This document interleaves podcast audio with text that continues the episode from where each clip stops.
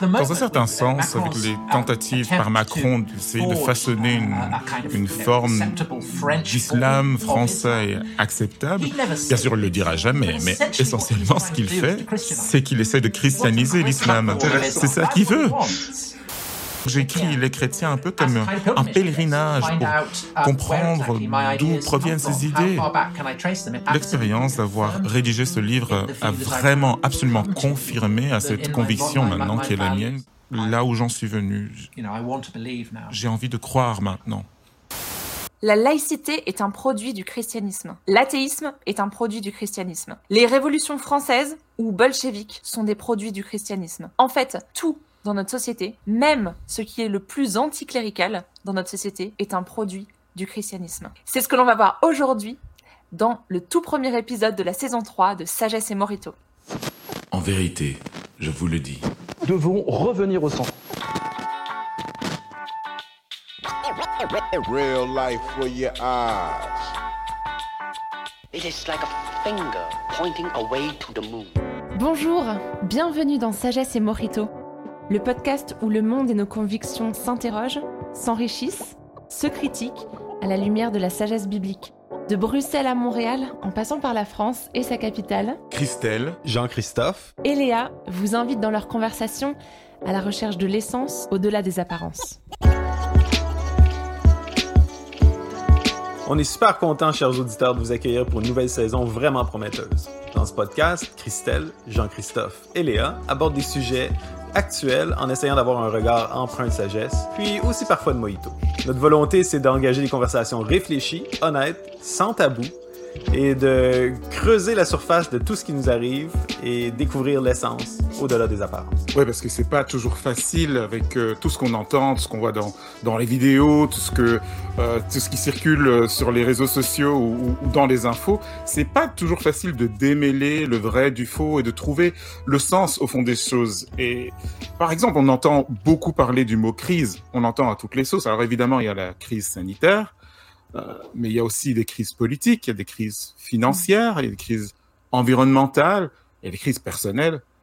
Et euh, tout ça, toutes ces crises qu'on traverse, on se rend compte, euh, nous trois, on se rend compte que ça vient révéler quelque chose qu'on porte tous, une vraie crise de sens. Alors dans cette saison, afin de partir à la recherche de sens, en quête de sens et d'essence, on a invité tout un tas de personnes pour cette saison, des experts, des expertes dans leur domaine, et on leur a demandé de partager avec nous, et donc avec vous, chers auditeurs, leur point de vue. Aujourd'hui donc, pour ce premier épisode, on accueille Tom Holland.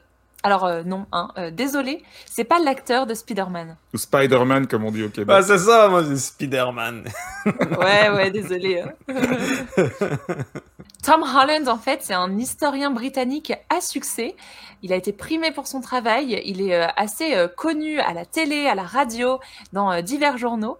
En fait, c'est un spécialiste de l'Antiquité, mais il vient nous parler de nous et de vous, enfin, de nous tous, quoi, et particulièrement de l'Occident. Son dernier livre, Les chrétiens, comment ils ont changé le monde, il est sorti en 2019 et il a provoqué beaucoup, beaucoup de discussions. C'est un livre fleuve, c'est-à-dire un livre énorme, il fait plus de 600 pages. Sa thèse, c'est que presque tout ce qui nous sert de référence et de valeur dans notre monde, et même ce qui n'est pas religieux, nous provient du christianisme. Le message de Jésus-Christ a vraiment façonné le monde. Mais c'est un auteur non croyant qui le dit. Alors, préparez-vous pour un voyage fascinant qui va nous faire traverser les siècles et aussi les villes de Tours à San Francisco en passant par Rome ou encore Washington et Jérusalem. Avec aussi, dans ce petit voyage, une petite pointe polémique contre Emmanuel Macron.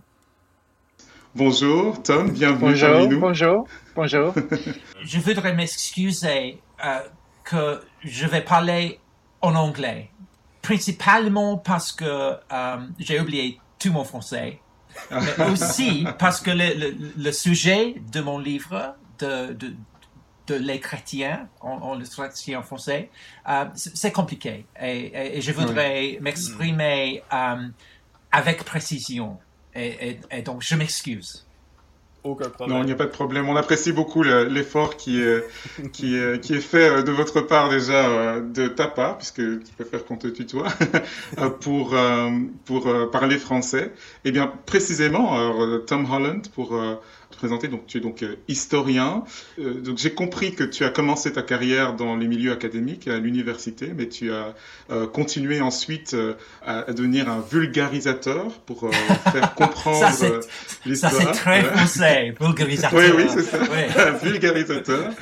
Et puis, tu, rends, tu rends les choses accessibles. Tu as, as rédigé plusieurs livres sur l'histoire antique en particulier, Oui. qui a donné lieu à des, des documentaires à la télévision. Tu es un petit peu le, le euh, pour, les Français à, à la, télévision française entre, euh, entre Stéphane Bern et Max Gallo, qui est, Max Gallo, qui est un, historien euh, de l'Académie française qui a, qui a fait de sa carrière de rédiger ce qu'il appelle des romans histoires. Et, euh, donc, une des raisons euh, euh, principales pour, lesquelles on a eu, on a l'honneur de t'avoir, c'est pour un de tes tout derniers ouvrages, en fait, le tout dernier ouvrage, qui est ce qu'on appelle en français un livre fleuve, parce que c'est un, ouvrage très fourni, euh, euh, plus de 400 pages, c'est quand même impressionnant, qui s'intitule en français Les chrétiens, donc qui a été euh, écrit en anglais. Le titre anglais c'est Dominion, qui est un, un mot qui est en fait pas très facile à traduire en français, mais en français le titre c'est Les chrétiens, comment ils ont changé le monde. Et puis, euh, est-ce que tu peux résumer peut-être en une phrase ou deux l'idée centrale de cet ouvrage qui a fait parler énormément de lui depuis qu'il a été publié en 2019 The essential theme of Le thème essentiel de Les Chrétiens um, if we est que in the si West are nous, dans l'Occident, nous sommes des poissons rouges, eh bien les eaux dans lesquelles nous nageons sont and that chrétiennes. Et que in Europe Même si en Europe um, en particulier, on peut avoir l'impression qu'on a cessé d'être chrétien, qu'on est devenu post-chrétien, les églises sont beaucoup plus vides qu'elles ne l'étaient. Néanmoins, les fondamentaux de la société occidentale restent très imbibés de présupposés chrétiens. Et de nombreux aspects de la société um, contemporaine qui pourraient avoir l'air contraires au christianisme, en fait, sont particulièrement façonnés par lui, y compris l'athéisme, le um, sécularisme ou la laïcité. Euh, L'idée même de laïcité n'a uh, aucun sens sans référence au Christian christianisme, au cadre chrétien. Et donc, therefore, par conséquent, les choses qui, depuis l'époque des Lumières, et en um, France en particulier depuis la Révolution, Revolution, have come to be ont été associées à la modernité et avec le rejet du christianisme, en fait, witness porte to the témoignage à influence l'influence durable du christianisme. Ah, C'est intéressant, c'est très euh, paradoxal comme idée parce que on, on- on a tendance à, à s'imaginer, ben, en particulier euh, depuis la Révolution française, où on a voulu euh, abattre l'ordre ancien, l'ancien régime, qui était euh, basé sur la suprématie de l'Église et, et de la religion chrétienne, en particulier dans, dans la société, ainsi que euh, la royauté pour ce qui, la monarchie euh, pour ce qui concerne la France. On, a quand même plutôt l'idée que depuis la fin du XVIIIe siècle, certainement en, en- en Europe, dans les pays francophones, ben, les sociétés modernes ont tourné le dos à tout ce qui concerne la religion et qu'on s'est, on s'est, euh, euh, on a retiré de nos épaules petit à petit tout, euh, tous les vêtements religieux et chrétiens qu'on pouvait avoir dans, dans la culture. Est-ce que, est-ce, que- qu'est-ce qu'il y a de chrétien dans le fait de rejeter le christianisme? Vous avez dit, c'est paradoxique. Et ça, c'est vrai. Je crois que l'histoire des chrétiens, c'est une histoire des paradoxes. Um, Lorsque j'écris the au sujet de la Révolution Um, française dans les chrétiens, je regarde à la figure de Saint Martin de Tours, un homme qui who est connu pour avoir donné son manteau à un mendiant qui demandait l'aumône, et puis ce mendiant se retourne vers lui et lui dit qu'il est le is Christ. Évidemment, Saint Martin obéit à cet euh, um, his encouragement de la part de Jésus de partager ses avoirs avec les plus petits de ses frères et sœurs. Eh bien, Saint Martin est une figure véritablement subversive. Il n'est pas aristocrate et pourtant devient l'évêque de Tours, choquant et horrifiant les aristocrates parfumés de la ville de Tours. Il est l'incarnation même de l'idéal selon lequel les premiers seront derniers et les derniers premiers. Mais ce qui se passe par après, au fil des siècles suivants, c'est que Saint-Martin becomes devient un emblème de puissance, de pouvoir. Et ce manteau qu'il avait donné euh, à, ce mendiant rise to the whole idea la capella, a donné lieu à la tradition des, des, des- des chapelains, des aumôniers, et the icons of- qui se chargeaient des icônes de as Saint-Martin, et totems of ces icônes étaient des totems de puissance royale. Au fil du Moyen Âge, L'histoire de Saint-Martin est réécrite et il devient un noble et puis ensuite euh, de sang royal. Mais tout au fil du temps, c'était un sans-culotte. That's the littéralement. Il a, il a donné son pantalon, ses vêtements, son, son manteau, ses richesses. riches. Um, Intéressant. the, Et le paradoxe, paradox c'est celui-là, c'est que um, Lorsque, in en 1792, 1792-93, les révolutionnaires envahissent la basilique de Tours et puis la dépouillent, l'utilisent comme une étable, et un- une écurie pour leurs chevaux, ils le font précisément au nom de l'idée que les premiers seront derniers et les derniers premiers, que les riches doivent donner leurs richesses aux pauvres et que tout doit être renversé. C'est une idée que Martin lui-même avait mis, mise en œuvre. Et en fait, c'est là le, le cycle incessant de l'histoire chrétienne, c'est que les puissants sont abattus, les pauvres les remplacent, deviennent puissants, et puis eux ensuite doivent être abattus. Et C'est un cycle vraiment incessant. Et au bout du compte, la civilisation chrétienne, elle est un peu comme la ville de San Francisco qui est construite sur la, la faille de San Andreas. Ça a l'air stable, mais on sait qu'à un moment ou l'autre, une secousse, un séisme va le secouer. Et je pense que la Révolution française n'était que l'une des multiples révolutions qui ont secoué la société au fil de l'histoire chrétienne.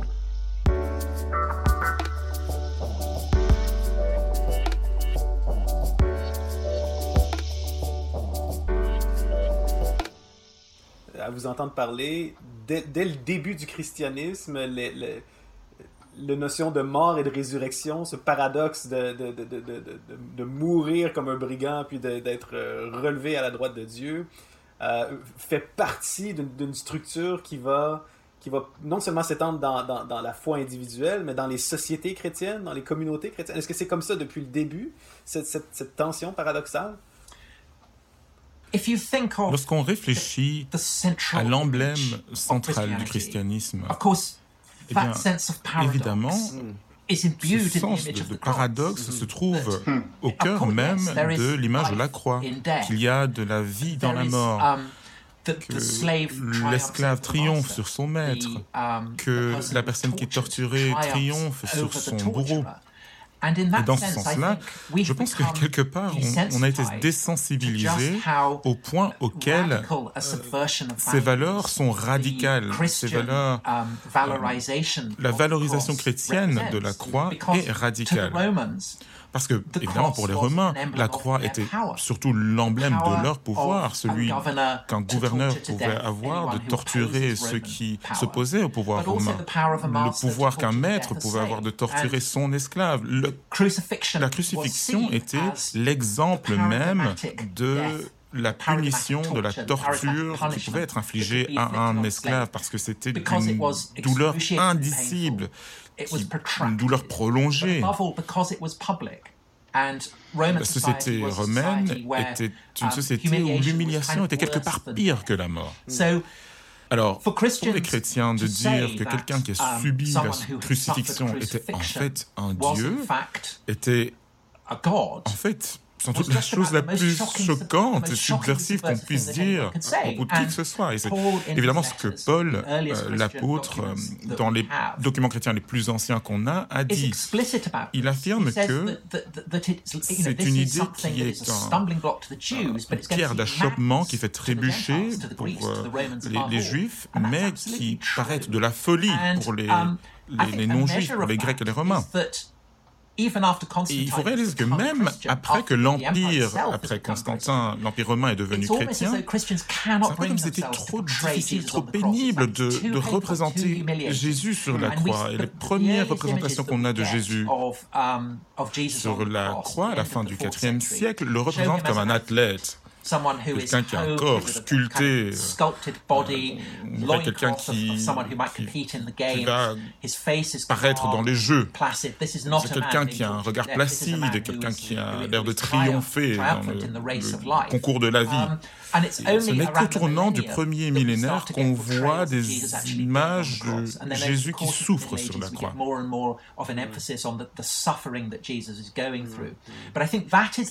Et ça, ça nous aide à mesurer à quel point c'était étrange et révolutionnaire.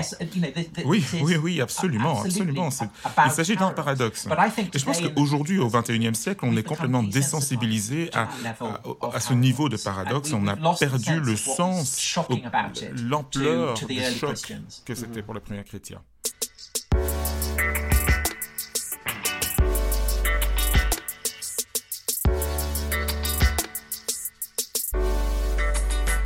Mais alors, attends, si je comprends bien, ça veut dire que l'essence même du christianisme implique des révolutions et des bouleversements radicaux dans la société. Donc, euh, on aurait un Jésus un peu à l'image d'un révolutionnaire à la Che Guevara. En, fait, ce que Tom Holland est en train de dire, c'est que le message chrétien est radical.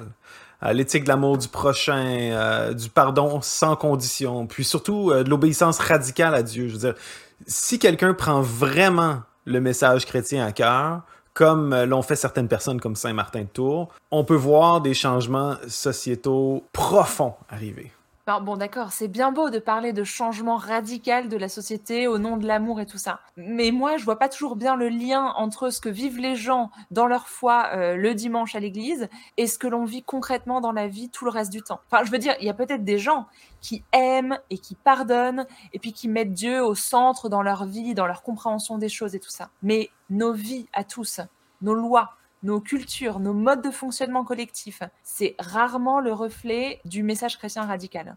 Ben justement, c'est précisément ce dont on a parlé avec Tom Holland, qui a pris le temps d'expliquer qu'en fait, le message chrétien est beaucoup, beaucoup, beaucoup plus présent qu'on croit. Il nous a expliqué aussi que pour des francophones, c'est plus difficile à voir. Les mmh. francophones ont plus du mal à voir cette réalité, et justement pour des raisons chrétiennes. On l'écoute tout de suite. Est-ce que tu ne trouves pas ça ironique que ce soit maintenant, alors que les institutions et les traditions du christianisme deviennent de plus en plus marginales dans notre société et ne sont donc plus vues comme une menace pour les pouvoirs actuels, qu'on peut revenir à une sorte de dialogue apaisé avec le christianisme, un dialogue qui ne soit plus marqué par la Révolution française. Oui, je pense qu'en France, plus que dans n'importe quel pays du monde, c'est vraiment un sujet compliqué parce que c'est en France que l'idée du, séculier, l'ordre séculier, laïque, est devenue vraiment fondamentale à la compréhension de ce que c'est que l'État et, que le sécularisme, la laïcité, en fait, est un fruit de présupposés chrétiennes et de l'histoire chrétienne. Quand on pense au mot même laïcité, qu'est-ce que c'est que ce mot Il vient d'un mot grec, laos, qui veut dire à la base le peuple, le peuple de Dieu, le peuple de l'Église. Le mot séculier, sécularisation, vient d'un mot latin, saeculum, et saeculum en latin signifie en gros la durée d'une vie humaine, donc à peu près 100 ans. Et donc en français, le mot siècle vient de là. Um, and what happens um, ça renvoie à ce qui s'est passé au début du 5e siècle, où il y a eu cet avant-coup qui s'est passé euh, en janvier cette année euh, à Washington, où les barbares sont entrés en mise à sac le, le Capitole. Les païens à Rome disent ah ben voilà, c'est la preuve que le christianisme um, n'est pas véridique parce qu'on a perdu notre contrat avec nos dieux. Et le mot latin pour désigner ce contrat, c'était la religio. Hein, on donne une religio de sacrifice et puis en retour, les dieux donnent des bienfaits. Et les païens ont dit, ben voilà, c'est la preuve que nous avons abandonné nos dieux, nous n'aurions jamais dû devenir chrétiens. Et c'est à ce moment que Saint Augustin répond en disant, il explique que Rome, comme la vie humaine, est emportée dans le flux du saeculum. Les États, euh, les empires, comme la vie humaine, font partie du monde déchu. Ils vont grandir et mourir. Comme tout le reste, tout doit s'écouler et s'évaporer. Le seul moyen d'atteindre l'éternité, c'est au moyen de la religio que l'Église chrétienne fournit, cet accord, ce lien avec Dieu. Et donc Augustin installe cette polarité qui est cruciale entre d'un côté le, les saeculum, le séculier, et la religio. Et cette conception s'est installée dans l'histoire euh, des idées chrétiennes est devenue politique et au fil des siècles s'est installée l'idée que la société peut être euh, comprise comme euh, ayant deux dimensions. D'un côté, il y a la dimension de ce qui est sacré, la dimension de la religio, c'est la dimension des personnes qui, d'une certaine manière, um, s'engagent envers um, l'adoration de Dieu. Et puis de um, l'autre côté, il y a la dimension, on peut dire sécularisée. Le mot saeculum a progressivement désigné un espace dans la société qui est un peu séparé de la religion. On peut pratiquer euh, les finances, le commerce, euh, ce que vous voulez. C'est une conception des choses qui est vraiment distincte et innovatrice et inhabituelle parce qu'il n'y a rien qui y ressemble dans les autres civilisations. Dans toutes les autres civilisations, certainement en Eurasie, l'idée que le terrestre et le surnaturel sont fusionnés ensemble est basique. C'est seulement dans le christianisme occidental que s'est installée l'idée que ces deux sphères pouvaient être distinctes et c'est devenu complètement fondamental dans la Révolution française. Il faut le redire, les révolutionnaires se basent sur des idées chrétiennes complètement. Um, Et je pense qu'en France, aujourd'hui. On voit le, stress ou la pression que ça exerce auprès de personnes issues d'autres civilisations. Ça se voit dans la question des musulmans. Pourquoi est-ce qu'ils ne peuvent pas s'adapter, entre guillemets, de la même manière que les catholiques? Parce que la laïcité va dans le sens du poil du catholicisme. Alors, bien sûr, c'est anti-clérical, etc., mais c'est inspiré d'idées catholiques, d'idées chrétiennes. Mais ce n'est pas pareil pour les musulmans, parce que c'est une idée qui force les musulmans non pas se voir comme un peuple, comme une Oumma, un Laos, mais se voir comme une religion. Et c'est une façon très chrétienne de voir les choses. Et donc, dans un certain sens, avec les tentatives par Macron d'essayer de façonner une, une forme d'islam français acceptable, bien sûr, il ne le dira jamais, mais essentiellement, ce qu'il fait, c'est qu'il essaie de christianiser l'islam. C'est ça qu'il veut. Donc je pense que c'est pas simplement une question de euh, qu'il y a un espace neutre dans lequel euh, les personnes s'inscrivent. Imaginer qu'un espace neutre existe, qu'on appelle l'espace singulier ou laïque, en soi, c'est une idée chrétienne. Waouh Wow. Vous, vous affirmeriez donc que l'idéal français de la, de la, laïcité, cette séparation entre Église et, et, État, cette, création d'une société où, où, la religion n'a pas son emprise, c'est en fait une conception qui est euh, uniquement chrétienne. Oui, et peut-être vous pouvez euh, comprendre pourquoi je veux parler en anglais parce que c'est compliqué. Oui, c'est euh, terme. Bien sûr. it's, it's a, and especially il faut le dire dire des choses pareilles à des gens de la francophonie. Um, Et je pense que chaque uh, euh, pays européen a été façonné par cet héritage chrétien avec des subtilités différentes.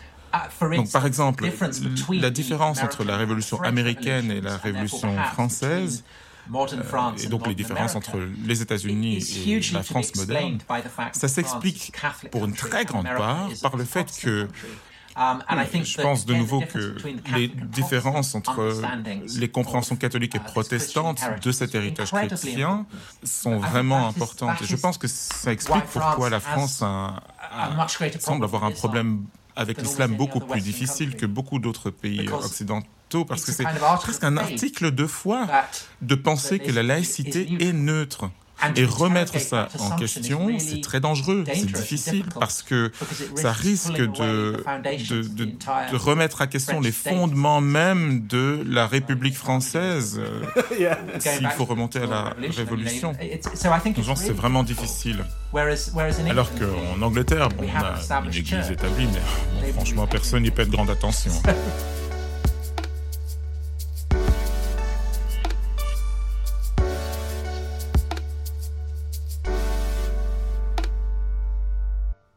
je pense aussi, tu as mentionné l'athéisme. Hein. que je pense c'est que l'athéisme, quelque part, est l'aboutissement de certaines idées chrétiennes. Parce que quand on retourne aux prophètes de l'Ancien Testament, c'est cette idée de condamner les idoles et la superstition, de dire que euh, le divin ne se trouve pas dans les arbres, les, les forêts, que, que Dieu, il est là, il est là dans le monde qu'on ne voit pas. De là à dire qu'il n'y a pas de Dieu du tout, en fait, c'est l'aboutissement de cette idée. Um, Donc, quelque part, c'est euh, intéressant parce que dans les pays protestants, quelque part, c'est beaucoup plus facile de devenir athée. Parce que le protestantisme porte en lui cette idée de bannir les idoles et le rituel. Et on arrive au point où on bannit Dieu lui-même, sans même presque s'en rendre compte. Alors que dans le monde catholique, bannir Dieu, c'est une expérience beaucoup plus traumatisante. Est-ce que cette recherche, est-ce que tu l'as faite en tant que chrétien? Est-ce que, est que tu étais à l'affût de, des signaux euh, chrétiens au, fil de l'histoire? Ou est-ce que c'est quelque chose que, que tu as découvert au fil, au fil de tes recherches? J'ai eu une éducation chrétienne, mais j'ai perdu ma foi très très tôt. Au fond, parce que je trouvais les dieux grecs beaucoup plus sexy et charismatiques que le dieu chrétien. J'étais constamment obsédé par le monde classique de la Grèce, de Rome, et j'identifiais mes valeurs, mes origines avec ça, et non pas au christianisme. Mais, mais au fil des décennies à écrire sur le monde antique, je me suis rendu compte que j'étais de plus en plus étranger à ce monde je me suis demandé, mais pourquoi est-ce que mes valeurs sont si différentes de celles de Léonidas ou euh, Jules César? Et je me suis rendu compte, en fait, que ça s'expliquait par le christianisme. Donc j'ai écrit les chrétiens un peu comme un pèlerinage pour comprendre d'où proviennent ces idées. Et si j'observe des idées comme les droits de l'homme, euh, la laïcité, l'idée que tous les êtres humains sont créés égaux, d'où viennent ces idées et où est-ce qu'elles me ramènent et ça vient des Lumières, mais plus loin encore du Moyen Âge et ultimement au christianisme qui est euh, le grand intrus dans l'Empire romain. Et l'expérience d'avoir rédigé ce livre a vraiment absolument confirmé à cette conviction maintenant qui est la mienne, qui est que mes valeurs, ma morale ne sont pas gréco-romaines. En fait, je suis profondément chrétien et je pense que c'est vrai pour moi, pour mes amis, pour le pays dans lequel je vis, pour le continent dans lequel je vis. Le fait même que c'est si difficile pour tant de personnes de le reconnaître, comme je l'ai dit de façon paradoxale, c'est une preuve du point auquel nous restons chrétiens. Alors je suis pas sûr de ce que l'avenir réserve, mais je vois trois scénarios. Le premier, c'est que l'humanisme séculier le libéralisme, peu importe comment on l'appelle, qu'il prenne une vie, euh, une vie indépendante du christianisme et n'ait plus besoin du christianisme pour euh, avancer, progresser. Et que donc euh, ces idées de lumière progressent. La deuxième alternative serait que comme Nietzsche l'a dit, on ne peut pas avoir des valeurs chrétiennes sans avoir la foi chrétienne. Et donc que lorsque les fondements théologiques du christianisme s'en sont allés, que, une fois que les croyances s'en sont allées, euh, que les valeurs s'en iront aussi et que l'effet euh, de, vaccination du nazisme ah. euh, qui a protégé ces valeurs, que, que, tout ça disparaisse et que le racisme, ah. le populisme, la détestation des pauvres, toutes ces valeurs qui ont été nourries par le christianisme mais qui ne sont pas vraiment naturelles chez les gens, que ces impulsions prennent de plus en plus de de place. Et je pense que ces dernières décennies, on a vu des preuves vraiment que c'est bien ce qui se passe. La troisième option, um, et c'est certainement le chemin que moi j'ai choisi, um, c'est que les gens en viennent à réaliser les origines de leurs convictions, de leurs valeurs, et qu'ils réalisent euh, quel euh, point le christianisme est une source grandiose, et c'est là où j'en suis venu. J'ai envie de croire maintenant.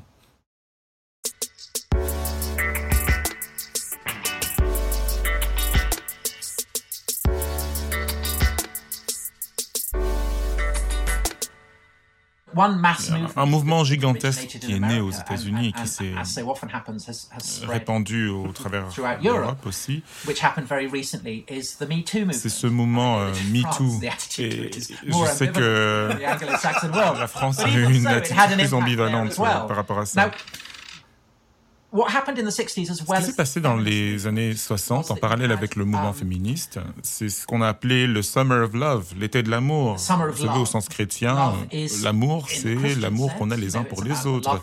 Ce que les Beatles ont chanté, All you need is love?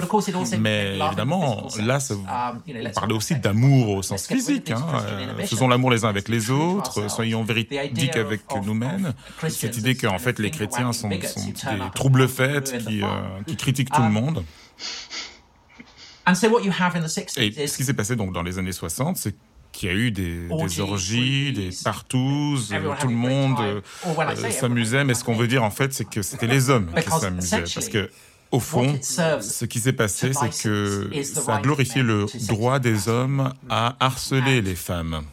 Et le mouvement hashtag MeToo, balance ton port, a fonctionné non pas simplement parce que des femmes se sont levées, mais parce que la majorité des hommes aussi l'ont soutenu. Et pourquoi est-ce que les hommes ont accepté qu'il est mal pour des hommes de harceler des femmes.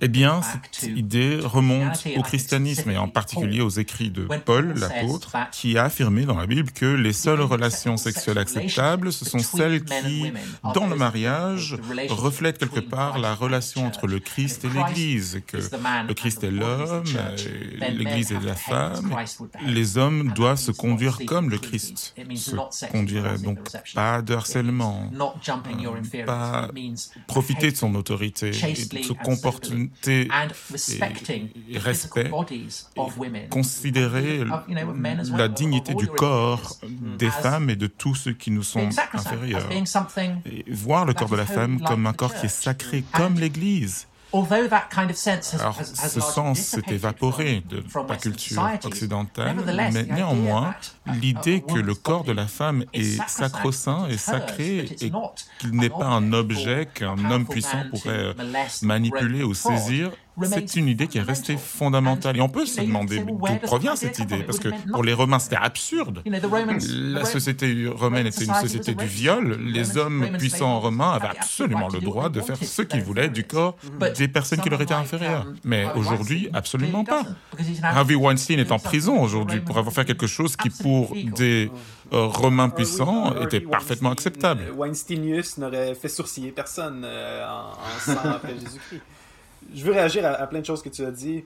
Euh, parce que d'un côté, côté, je pense que tu corriges cette idée-là, une idée moderne qui est assez, qui est assez répandue, comme si euh, après un, millénaire de ténèbres chrétiens, euh, la modernité nous aurait permis de découvrir à la fois l'héliocentrisme et les droits de l'homme. C'est comme si c'était, on a découvert les droits de l'homme ou ces principes-là comme, comme on découvre le, théorème de Pythagore. Cette idée-là moderne est comme détachée de ses origines chrétiennes. En même temps, euh, tu mentionnes les, euh, les nazis, puis ce qui est intéressant, je ne suis pas historien, mais il y a quand même quelque chose d'intéressant avec, avec Wagner, puis euh, une, réappropriation des origines gothiques, païennes de l'Europe, euh, Nietzsche qui, qui, va avoir un différent avec Wagner. On peut pas accuser Nietzsche d'être nazi, mais il y a quand même cette, cette réappropriation ou ce rejet des, des, valeurs chrétiennes comme des valeurs d'esclaves. Euh, moi, j'aimerais, j'aimerais qu'on fasse comme retour vers le futur. Celui, où Biff retourne dans le passé ah, avec l'almanach du sport. Biff, c'est Trump, non? Oui, oui, exactement. Biff, c'est Trump, oui, oui, exactement. Et, ça, c'est Retour vers le futur 2, où ce qui se rend compte, il, il retourne en arrière et là, le futur est différent.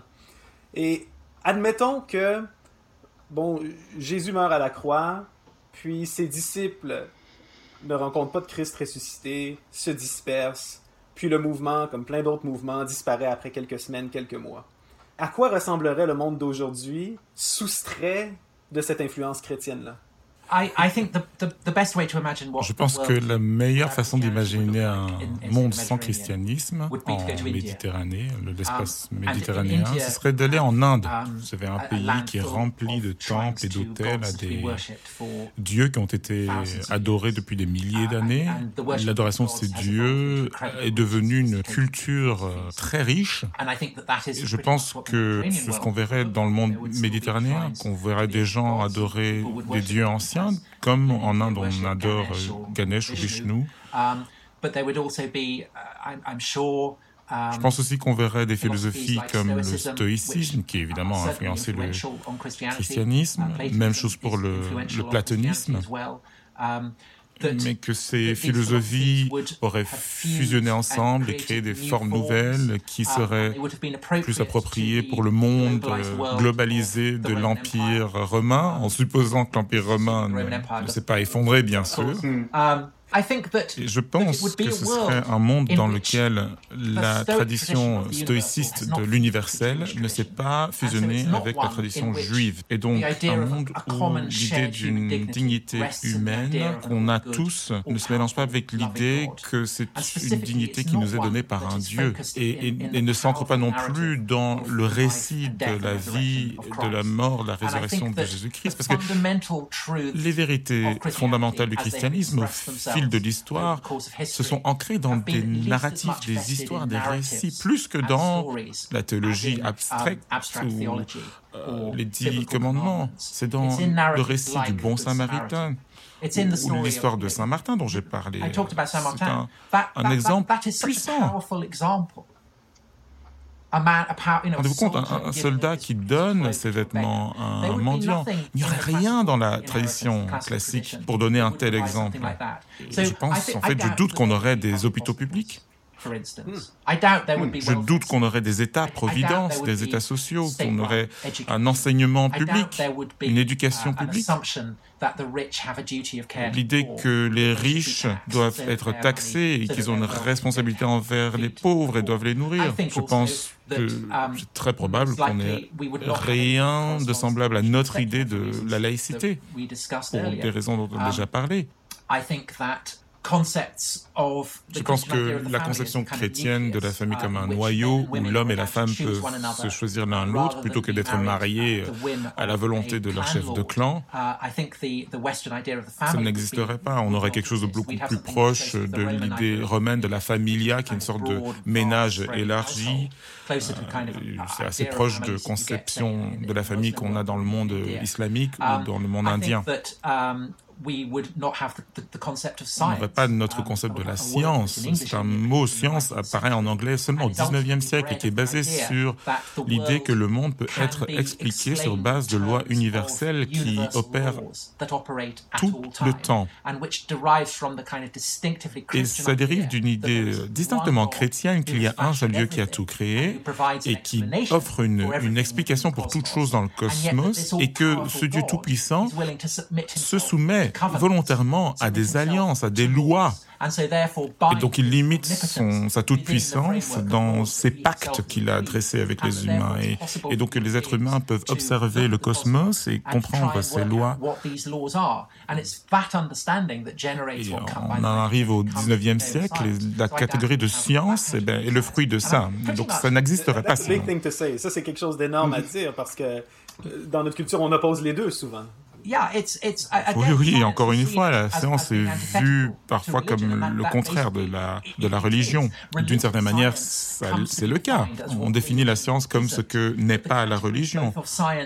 Mais les catégories de science comme de religion sont très tardives, et donc c'est très anachronique de dire d'utiliser des expressions comme euh, sciences grecques ou sciences euh, chinoises ou sciences dans le califat du Moyen Âge.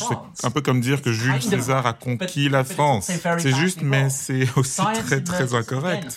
il y a une raison pour laquelle la révolution scientifique a eu lieu dans le monde chrétien et non pas dans le monde indien, dans le monde de Confucius. C'est fascinant, fascinant. Merci, merci énormément pour cette explosion d'idées qui, comme je l'ai dit tout à l'heure euh, peuvent être assez paradoxales par rapport à beaucoup d'idées qu'on se fait par rapport au rôle de la religion dans notre histoire, dans nos, sociétés, dans nos valeurs et dans les combats pour la modernité et, l'émancipation.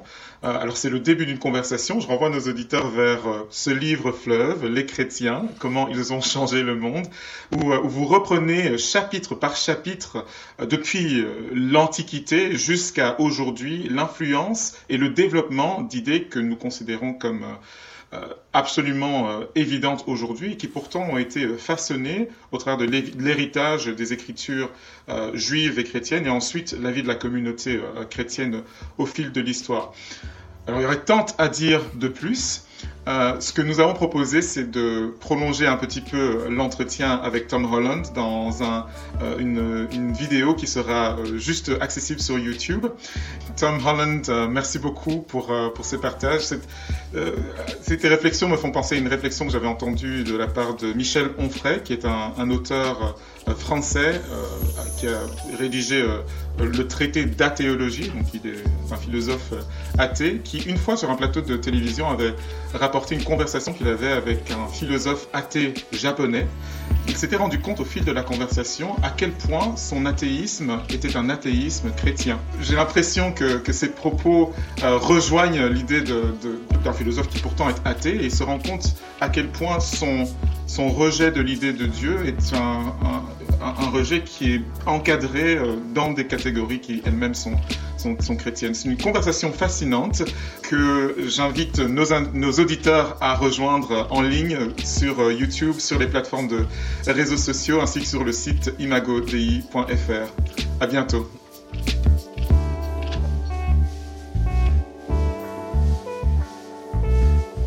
Sagesse et Morito est un podcast Imago Dei. S'il vous a plu, laissez-nous vos commentaires, partagez et parlez-en autour de vous. Pour continuer la réflexion, échanger, débattre et découvrir plus de ressources, rendez-vous sur imagodei.fr.